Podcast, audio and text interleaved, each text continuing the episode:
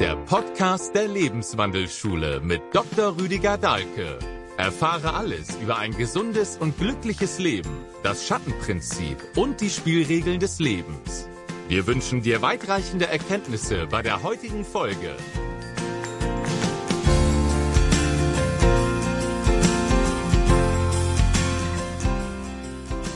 Herzlich willkommen, liebe Zuhörerinnen und Zuhörer, zu einem weiteren Podcast. Diesmal geht es um dieses Thema Selbstliebe, Wege zur Selbstliebe.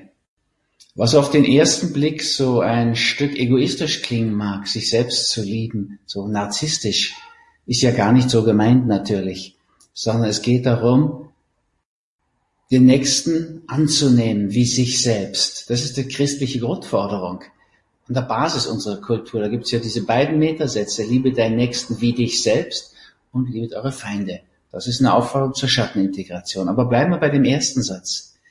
Wir können also unseren Nächsten gar nicht mehr lieben als uns selbst. Und das ist deswegen der Anfang. Da müssen wir erstmal hin. Uns anzunehmen, wie wir sind. Und dann können wir den Nächsten, und das ist ja schnell mal jeder in der christlichen Auffassung, so nehmen, wie er ist und wie wir uns annehmen können. Ist eine der Grundforderungen der Psychotherapie, den Patienten da abzuholen, wo er ist und wie er ist. Nicht wie wir ihn haben wollen. Das hat keine Chance. Das wäre etwas, was überhaupt eine Grundforderung wäre. Das, was wir heute in der deutschen Politik erleben, diese Verliererkombo in Berlin, die dann so rechthaberisch sagen, wie wir zu sein haben. Also ganz krass hat es mal der Ex-Bundespräsident Gauck verbreitet. Der hat gesagt, wir haben kein Problem mit den Eliten. Wir haben ein Problem mit der Bevölkerung. Na bravo, da brauchen die Eliten, die Politiker eine neue Bevölkerung, die macht, was sie sagen.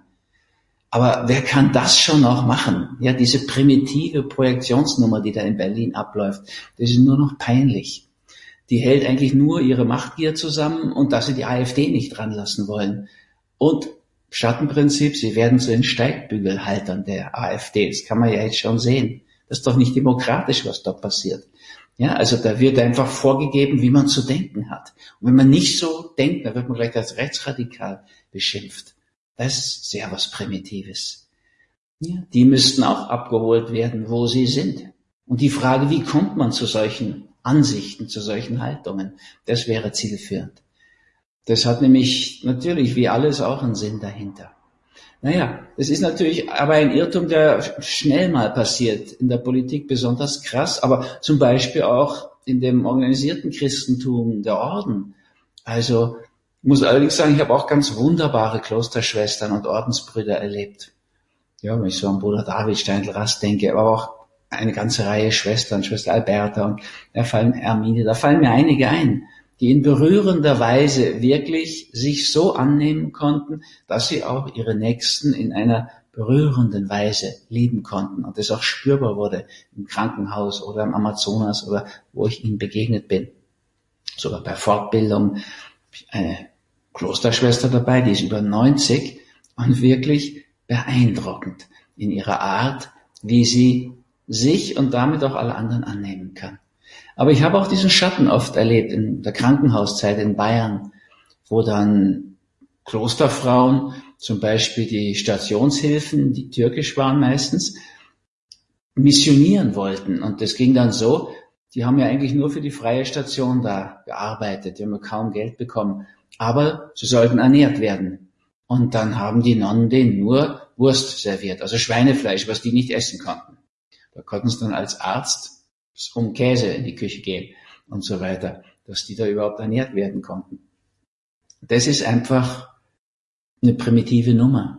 Oder sie haben in diesen großen Sälen, damals noch 16 und 18 Männer auf dieser Männerstation in einem Zimmer, die mussten die Hände auf die Bettdecke geben, nachts, damit sie nicht onanierten. Und dann haben die manchmal mitten in der Nacht so überfallartige Geschichten inszeniert, sind sie rein, Licht angemacht und wer die Hände unter der Bettdecke hatte, der wurde dann abgestraft, kriegte kein Essen und so. Also das ist der Gegenpol von Liebe deinen Nächsten wie dich selbst. Primitive, dumme Projektion. Die können sich selbst nicht ab und haben keine Freude an ihrem Leben und dann versuchen sie anderen auf diese dumme Art auch das Leben zu versauen, indem sie kein Essen ausgeben und ja. Aber War auch gut, konnte man als junger Arzt Essen austeilen und versuchen, diesen Unsinn aufzufangen, wieder gut zu machen. Sich anzunehmen, sich wahrzunehmen, sich zu durchschauen, das ist nicht nur die Basis in der christlichen Religion, das ist ja auch die Basis in anderen Religionen. Ja, also unser Liebe der Nächsten wie dich selbst, das ist im Hinduistischen noch weiter gefasst. Tattvamasi sagen die. Ich bin das, ich bin das, ich bin das, ich bin das. Wo immer ich hinschaue, sehe ich mich, weil ich bin in allem. Und es geht eben noch ein Stück weiter. Das ist jetzt nicht nur die Nächstenliebe zu Menschen, sondern eigentlich zu allen fühlenden Wesen. Und darüber hinaus, ja, also auch zu Pflanzen, die ja wahrscheinlich auch fühlen, aber auch zu allen Dingen und so weiter. Der Hindu, der dieses Tattvam Asi lebt, der fühlt sich mit allem eins. Das wäre das Ziel der Religion dort. Und dieses Einschließen der fühlenden Wesen, das ist ja ein Ausdruck aus dem Buddhismus, ist natürlich auch in dieser Lebensphilosophie, die sich ja nicht als Religion darstellt, enthalten. Also das war natürlich im Christlichen aber auch schon mal, ja, zum Beispiel eben Franziskus, der heilige Franziskus ist berühmt für seine Liebe, die auch die Tiere einschloss. Immerhin der neue Papst Franziskus der Erste hat auch schon erkannt. Und das ist seit langem, seit Paul VI. der erste Papst, der das sagen kann, Tiere haben eine Seele, also sind doch fühlende Wesen, können diese Liebe eingeschlossen damit. Manfred Küber hat es auch sehr deutlich gesagt. Er hat gesagt, die Tiere sind unsere jüngeren Schwester und Brüder, für die haben wir Verantwortung zu übernehmen, Sorge zu tragen, uns in ihnen zu erkennen. Deswegen haben auch, glaube ich, so viele Menschen ein Haustier, weil sie dort einfach sich widerspiegeln können in ihren schönsten Seiten, in der Zuwendung. Ein Hund, der freut sich immer, wenn du nach Hause kommst. Und deine Katzen setzen das mal voraus. Und Du kannst dich natürlich, wenn deine Katze so auf deinem Schoß sitzt und schnurrt, auch in ihr erkennen, ja, in diesem Bedürfnis einfach so wohlige Empathie auszudrücken. Das ist sicherlich ein großes Thema und deswegen haben halt viele Menschen einfach Haustiere, ohne das so bewusst zu merken. Gut, also es geht darum, sich anzunehmen, so wie man ist. Das ist auch die Basis der Krankheitsbilderdeutung ja, sich anzunehmen, wie man gern sein möchte und wie man eigentlich meinte, dass man hätte geschaffen werden sollen mit der entsprechenden Anklage dann beim Universum. Ja, das Bestellungen beim Universum sind ja nichts anderes als Beschwerden. Ja, liebes Universum, mach mich reich, heißt natürlich Universum, warum hast du mich nicht reich gemacht? Ist ja eine Klage dahinter. Bring mir endlich den richtigen Partner, dahinter ist doch die Beschwerde, jetzt bin ich schon 50 und du hast mir immer noch nicht die Dualseele serviert. Universum, also jetzt mach mal. So, also annehmen. Das, was jetzt gerade da ist. Und wenn es auch gar nicht schön ist, im Krankheitsbild drückt sich ja immer Schatten aus. Da haben wir irgendwas im Bewusstsein nicht auf die Reihe gekriegt, auf der Bewusstseinsebene nicht gelebt, dann sinkt es in den Schatten und verkörpert sich auf der Körperebene. Ja, also statt dieses große, weite Herz der Liebe zu entwickeln, christliche Grundforderung, fangen wir dann an, auf der Körperebene ein großes, weites Herz zu entwickeln. Das nennt man dann Herzinsuffizienz. Dann heilt man da mit Dem Fingerhut dagegen und so weiter. Das kann lindern, aber nicht heilen. Heilen kann nur ein großes, weites Herz der Liebe zu entwickeln. Dann entlasten wir den Körper, dann kann das physische Herz wieder in Form kommen. All die Menschen, die ich so kenne, denen man das anspürt, dass sie diese weite, große, herzliche Offenheit haben, wie der schon erwähnte Bruder David Steindl-Rast. Jetzt über 90 Jahre, der hat noch Mitte 80 Menschen durch die Wüste bei ihrer Sinnsuche begleitet. Hat natürlich keine Herzinsuffizienz. Bert Hellinger, auch über 90. Ja, der ist noch mit über 90 allein durch Lateinamerika gereist, um seine Familienstellgeschichte zu verbreiten. Sein Anliegen, seine Mission, die ihn erfüllt.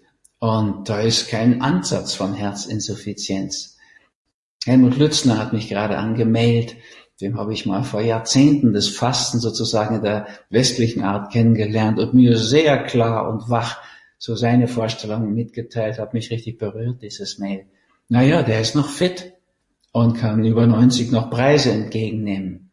Also da gibt's eine ganze Reihe Menschen, wo man so merken kann, ja, die leben das im übertragenen Sinn und dann sinkt es eben nicht in den Körper. Aber wenn jetzt jemand eine Herzinsuffizienz hat, dann gilt es eben das mal wahrzunehmen, wichtig zu nehmen und zu erkennen. Ja, zu durchschauen. Das ist auch die erste von drei Grundforderungen der Salutogenese, ja, diesem Prozess des Heilwerdens. Anton Aronowski, der hat es im letzten Jahrhundert 30er Jahren hat er das Salutogenese genannt. Ja, also die Pathogenese macht die Schulmedizin. Wie werden wir denn krank? Das ist nämlich natürlich auch ganz wichtig, dass wir das erkennen und durchschauen. Aber aus meiner Sicht noch wichtiger wäre zu durchschauen, wie wir gesund werden können. Also Salutogenese. Und der erste Schritt bei Antonowski ist da durchschauen, verstehen, was da falsch läuft. Um es dann ändern zu können und es dann in den Gesamtzusammenhang unseres Lebens einzuordnen.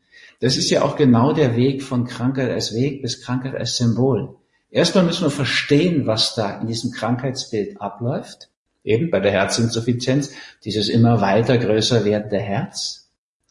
Wenn wir das verstanden haben, was da los ist, also Herzerweiterung, dann können wir es auch ändern, wenn wir merken, okay, das muss auf die andere Ebene. Da gilt es, das Herz im übertragenen Sinne zu weiten, Anahata, das Herzchakra, dieses Organ der Liebe, der Nächstenliebe eben auch.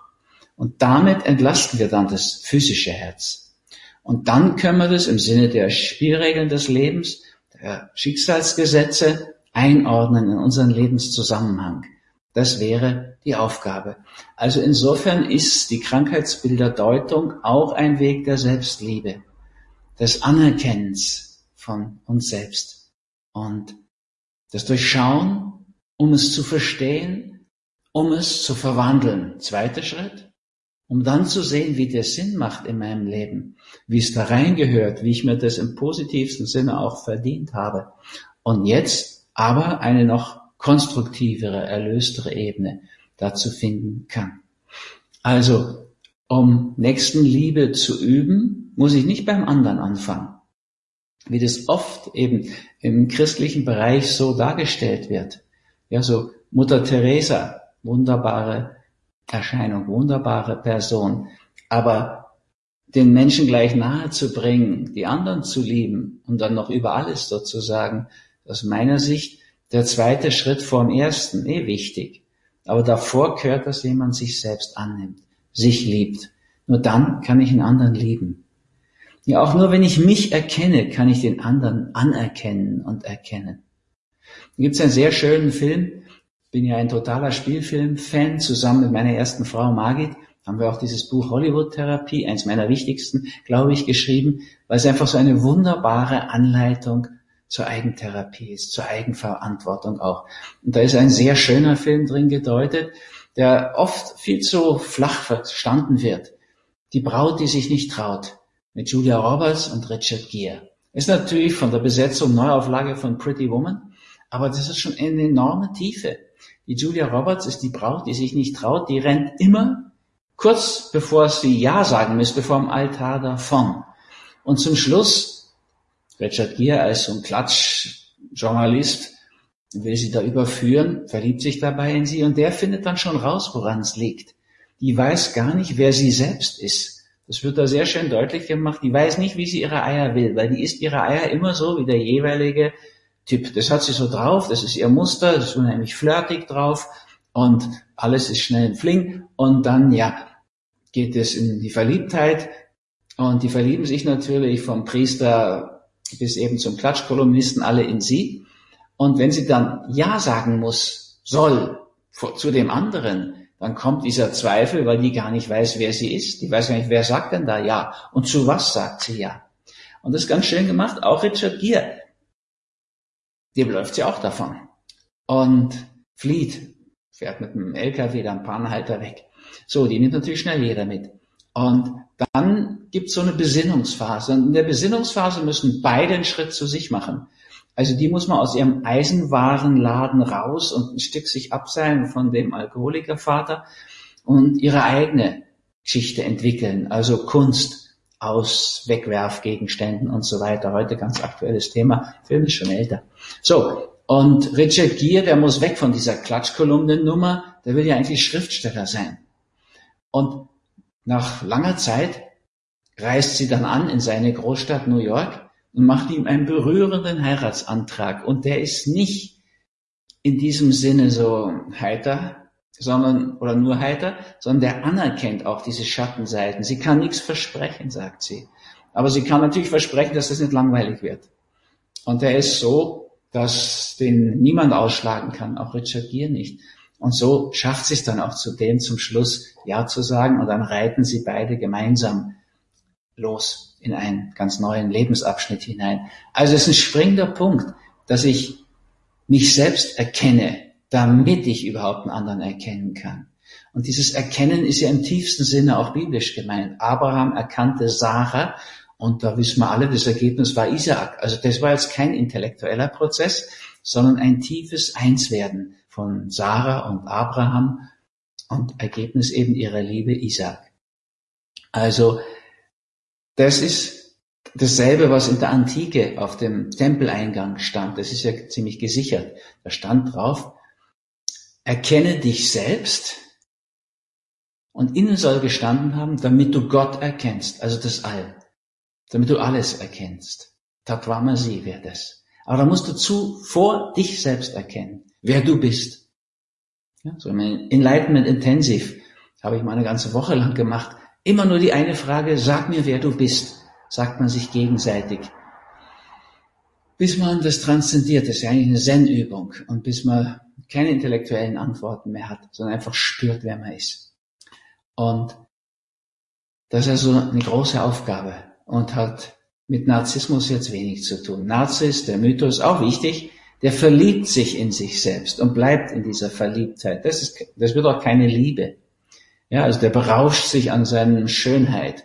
Das ist so ein bisschen die Geschichte, das Bildnis des Dorian Gray. Der ist so in sich selbst verliebt, so narzisstisch und möchte auf keinen Fall alt werden und seine Schönheit verlieren. Sehr schön von Helmut Berger mal dargestellt, dieser Dorian Gray. Und Oscar Wilde ist natürlich auch berufen, das darzustellen. Und ja, der kann man ganz schön sehen, der projiziert alles andere, das Altwerden. Das wird auf ein Bild projiziert, das Bildnis eben des Dorian Gray. Und er kann so jung und schön werden. Aber auch da ist es so, der muss zum Schluss das wieder zu sich zurückholen. Und dann bricht er dann auch tot zusammen vor seinem Bildnis. Und das Bildnis ist wieder so wunderschön jugendlich, eben der junge Helmut Berger. Und derjenige, der da liegt, ist dann einer, der wirklich zerstört ausschaut und uralt. Da sieht man die Spuren dieses ja, Lebens, was wirklich, soll man sagen, eine einzige Fülle von Exzessen war. Mich anerkennen ist nichts Narzisstisches in diesem Sinne, sondern es meint anzuschauen, was ist, also mich mit meinen ganzen Schattenseiten. An die kommen wir ja leichter dran als an die Lichtseiten. Es hat auch ein, ist auch ein wichtiger Punkt, die Lichtseiten mal anzuschauen. Ja, man kann natürlich über die Anerkennung des Schattens, seiner Symptome, seiner Krankheitsbilder, seiner Probleme ganz viel über sich lernen, weil der Schatten ist ja unser eigentlicher Schatz. Also an den müssen wir schon ran. Und ich habe ja nicht umsonst das Schattenprinzip geschrieben. Aber zu jedem dieser Themen, Prinzipien, Archetypen, Lebensprinzipien, Lebensbühnen, alles Synonyme, wir müssen ja ein erfülltes Leben leben, sagt uns Christus auch. Und, oder wir sollen ein erfülltes Leben leben. Was meint denn das? Also wir sollen auf allen Bühnen des Lebens tanzen können. Auf diesen zwölf Urbühnen. Auf den zwölf, ja, wie soll man sagen, Lebensbühnen eben. Und da gibt's immer eine destruktive, unerlöste Seite und eine konstruktive, erlöste Seite. Und ausgehend von der destruktiven ist unsere Aufgabe, es zur Konstruktiven zu bringen, von Unerlösten zu Erlösten.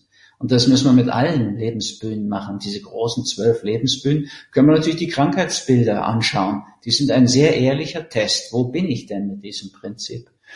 Aber ich kann mich natürlich auch der erlösten Form des Prinzips, der Tugend sozusagen, zuwenden und Tugend üben. Das Ideal sozusagen mir vornehmen. So, Amerikaner haben einen schönen Ausdruck dafür. Fake it until you make it. Also spiel's mal, bis du es spielend machst. Spiel's mal, bis du es spielen spielerisch verwirklichen kannst. Das ist schon auch eine Möglichkeit, dass wir uns in diese Situation hineinversetzen. Das müssen wir Therapeuten lernen. Ganz wichtiger Punkt. Ja, wenn wir jetzt wieder noch einmal so eine Schattentherapie-Ausbildung machen, ist das ein ganz entscheidender Punkt, dieses ins Amt gehen. Ich meine, wir sind ja gar nicht erleuchtete Therapeuten. Das wäre natürlich ideal, wenn jemand ein reiner Spiegel wäre, könnte der Klient, Patient sich da immer wunderbar drin spiegeln. Aber wir sind das gar nicht. Aber was wir machen können ist, wir können, wenn wir ins Amt gehen, mal unsere eigenen Probleme, die wir gut können müssen, deswegen brauchen wir viel Eigentherapie, die müssen wir draußen halten können. Wenn ich in diese zweistündige Therapie, bei der Schattentherapie hineingehe, wie die heute noch in Johanneskirchen gemacht wird, in dieser ursprünglichen, aus meiner Sicht genialen Form, dann ist es ganz wichtig, ich weiß, was für Haken und Ösen ich noch nicht gelöst habe. Und dann, wenn ich sie gut kenne, werde ich sie nicht mit denen des Patienten vermischen. Ich werde mich also nicht verbünden mit dem Patienten, zum Beispiel gegen das Partner oder solche Dinge, die heute passieren. Ja, also wichtiger Punkt, ich kann ins Amt gehen und im Amt für zwei Stunden diesen klaren Spiegel spielen sozusagen, ruhig spielerisch, spielend, am besten, nicht angestrengt. Also da ist viel Möglichkeit, diesen Bereich zu üben, sich zu verwirklichen. Und beides ist wichtig, das Schattenprinzip zur Kenntnis zu, zu nehmen und aus diesen Schatten die Schätze rauszuholen, diese Energie daraus zu befreien. Das ist ja in jedem Krankheitsbild unheimlich viel Energie gebunden. Ja, also stellen wir uns mal vor, ein Allergiker der hat da Bürgerkrieg in seinem Körper. Ne? Das Abwehrsystem kämpft da gegen Symbole letztlich, also Blütenpollen als männlichen Samen der Pflanzen oder Hausstaub. Das ist der Kot der Hausstaubmilbe und da kann man ja auch was dagegen haben, gegen Schmutz und das dunkle, dreckige und, und, und. So. Und dann kommt die Schulmedizin dazu und gibt dann jetzt zum Beispiel Antihistaminika. Da wird man richtig müde mit den alten, früher ganz extrem, jetzt angeblich weniger, na immer noch. Und dann wird zum Schluss sogar Cortison genommen. Also da wird dann das ganze Immunsystem, also das Grundsystem, das Grundsystem nach Pischinger, das wird blockiert. Damit wird aber sehr viel anderes auch blockiert. Ja, und wenn man das ein Leben lang nimmt, das Cortison, habe ich natürlich schon erlebt mit Patienten, ist das ein Elend ohne Ende. Ja, also da kann die Haut dann ganz, ganz dünn werden, wie Pergament bei der Berührung zerplatzen, habe ich sehr nah erlebt. Ja, also dann hast du eine Pflegestufe, die kannst du gar nicht mehr bezahlen. Jedenfalls das ist in der Schweiz passiert, da war das dann eigentlich unbezahlbar. Und du kannst natürlich furchtbare Dinge wie Cushing-Syndrom und so weiter bekommen davon. Da wird ganz viel blockiert letztlich. Und jetzt stellen wir uns vor, jemand löst die Aggressionsproblematik. Ja, also statt den Krieg da zwischen Immunsystem und irgendwelchen Symbolen abzu auszuleben, könnte anfangen, das selbst zu leben. Ja, im übertragenen Sinne, die heißen Eisen anpacken, sich stellen, seine Kämpfe kämpfen, Auseinandersetzungen führen, Konfrontation lernen. Ja, also mutiges Leben in Angriff nehmen. Sprache sagt es ja schon wunderschön. Und dann braucht er keine müde machenden Antihistaminika mehr, dann braucht er keine blockierenden Corticoide mehr. Diese Energie wird schon mal frei, aber vor allem wird die Energie aus diesem Bürgerkrieg frei. Ja, also solange in Jugoslawien Bürgerkrieg war, ging natürlich gar nichts mehr weiter und waren beide Seiten blockiert, also die, die Serben wie die Kroaten und, und alle, die beteiligt waren. So, und erst wenn da Frieden einkehrt, der ist ja dort nicht wirklich eingekehrt, aber wir können das natürlich in unserem Organismus schaffen. Die Krankheitsbilderdeutung, so Krankheitssymbol, kann das möglich machen. Vor allen Dingen, wenn man auf die Seelenbilderebene geht und sich da dieser Thematik stellt. Und dann kriegt man so einen Zufluss an Energie, ja, das ist, wenn ein Rheumatiker sein Rheuma verliert, erlebe ich immer wieder. Allergiker ihr, ihre Allergie drangeben können. Klar kommt noch Ernährungsumstellung dazu in Richtung Peace Food und so weiter. Das ist aber wirklich dann so eine Energie, die da rausbricht und so eine Lebensfreude. Das ist ganz was Wunderschönes. Gut, da kann man aus dem Schatten sehr viel Energie rausholen. Dann erkennt man, was für ein Schatz das ist. Aber wir können natürlich auch die erlösten Ebenen einsteigen und dort unsere Energie leben und üben.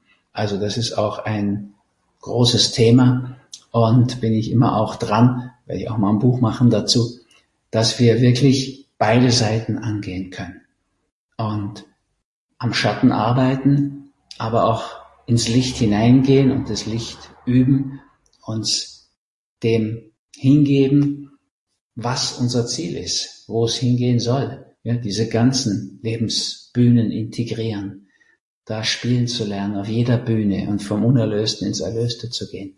Also das ist eine große Aufgabe, eigentlich die Beschreibung unseres Weges. Die Wege dahin sind vielfältig. Ich muss schauen, wo ich bin.